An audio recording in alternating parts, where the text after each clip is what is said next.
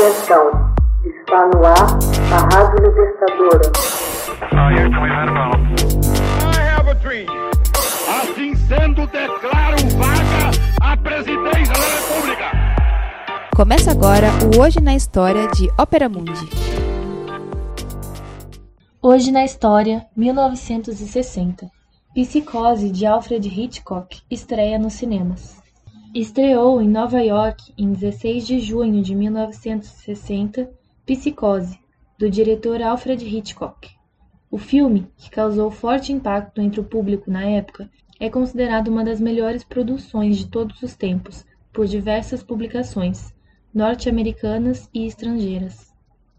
Na trama, a personagem principal, Marion Crane, que é a atriz Janet Leigh, é esfaqueada debaixo do chuveiro a sequência de apenas 45 segundos é considerada uma das mais bem elaboradas da história do cinema.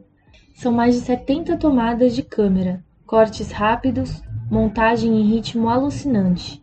Crane, uma secretária, começa o filme roubando 40 mil dólares do patrão e fugindo. Ela vai parar num sórdido motel, onde se torna amiga do dono, Norman Bates, interpretado por Anthony Perkins uma pessoa com problemas psicológicos. A fixação de Norman pela mãe, Vera Mills, selaria o destino de Crane. Hitchcock já havia dirigido algumas obras-primas antes de 1960, mas Psicose é o seu filme mais assustador, cruel, sádico e voyeur e que gerou um intenso debate público sobre violência. A linguagem cinematográfica recorre a sugestões visuais, a fim de provocar suspense. Ele foi filmado em preto e branco porque o diretor temia que a cena do chuveiro ficasse chocante demais com o vermelho do sangue. O som das facadas nesta mesma cena, na realidade, é o som de um melão sendo esfaqueado. O chuveiro que se vê filmado de baixo para cima na realidade tinha dois metros de diâmetro, para que a câmera captasse os jatos d'água com maior intensidade. Tal foi o realismo da cena que Hitchcock recebeu carta de um pai enfurecido, dizendo que sua filha, apavorada, se recusava a entrar no chuveiro. Hitchcock respondeu, sugerindo ao pai que levasse a garota para uma lavagem a seco.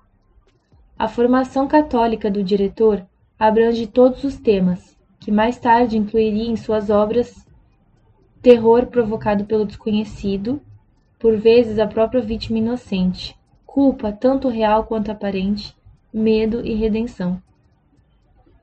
Fascinado por número e tecnologia, Alfred ingressou no St. Ignatius College, dos jesuítas, porém deixou a instituição aos 16 anos, a fim de estudar engenharia na Universidade de Londres. O entusiasmo de Hitchcock pelo cinema coincidiu com o trabalho de desenhista de títulos e legendas para filmes mudos, nos estudos da Paramount em Londres. Em 1922, com 22 anos de idade, passou a trabalhar como assistente de direção. Estreou como diretor com a obra O Jardim dos Prazeres, de 1925. Seu filme seguinte, O Pensionista, de 1926, foi um sucesso e alavancou sua carreira. Logo se tornou o diretor de maior êxito e o mais bem pago. Com a eclosão da Segunda Guerra Mundial, Hitchcock emigrou para os Estados Unidos para dirigir Rebecca, a Mulher Inesquecível, de 1940. Embora o filme tenha conquistado o Oscar, não foi o de melhor diretor. A década seguinte foi extremamente produtiva. Hitchcock rodou diversos filmes, alguns clássicos menores, como Disque M para Matar, Ladrão de Casaca e Pacto Sinistro, e quatro obras-primas: Janela Indiscreta, Um Corpo que Cai, Intriga Internacional e Psicose. Hitchcock escreveu, produziu e dirigiu filmes até 1979. Seus trabalhos mais conhecidos desse período incluem Os Pássaros, Marnie, Confissões de uma Ladra e Trama Macabra. O suspense de Hitchcock é acentuado pelo uso da música e de efeitos de luz, a ansiedade do espectador aumenta aos poucos, enquanto o personagem não tem consciência do perigo. São apresentados dados ao espectador que o personagem não conhece. criando uma tensão em saber o que acontecerá quando o personagem descobrir. Em Psicose, somente o espectador vê a porta se entreabrir, esperando algo acontecer, enquanto um personagem sobe a escada. Hitchcock conseguia causar suspense e terror valendo-se de objetos simples do cotidiano. Impacto Sinistro, por exemplo, foi o isqueiro esquecido por Guy e guardado por Bruno. Em Festim Diabólico, um pedaço de corda. Em Frenesi, uma simples gravata se torna uma arma. E em Pavor nos Bastidores, uma boneca e um vestido têm importância vital na trama. Hitchcock costumava fazer breves aparições, mas só no início dos filmes, para não distrair o público do enredo principal.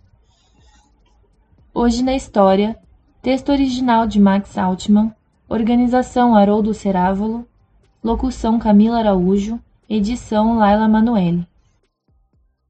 Você já fez uma assinatura solidária de Opera Mundi?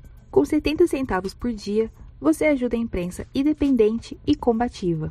Acesse www.operamundi.com.br barra apoio.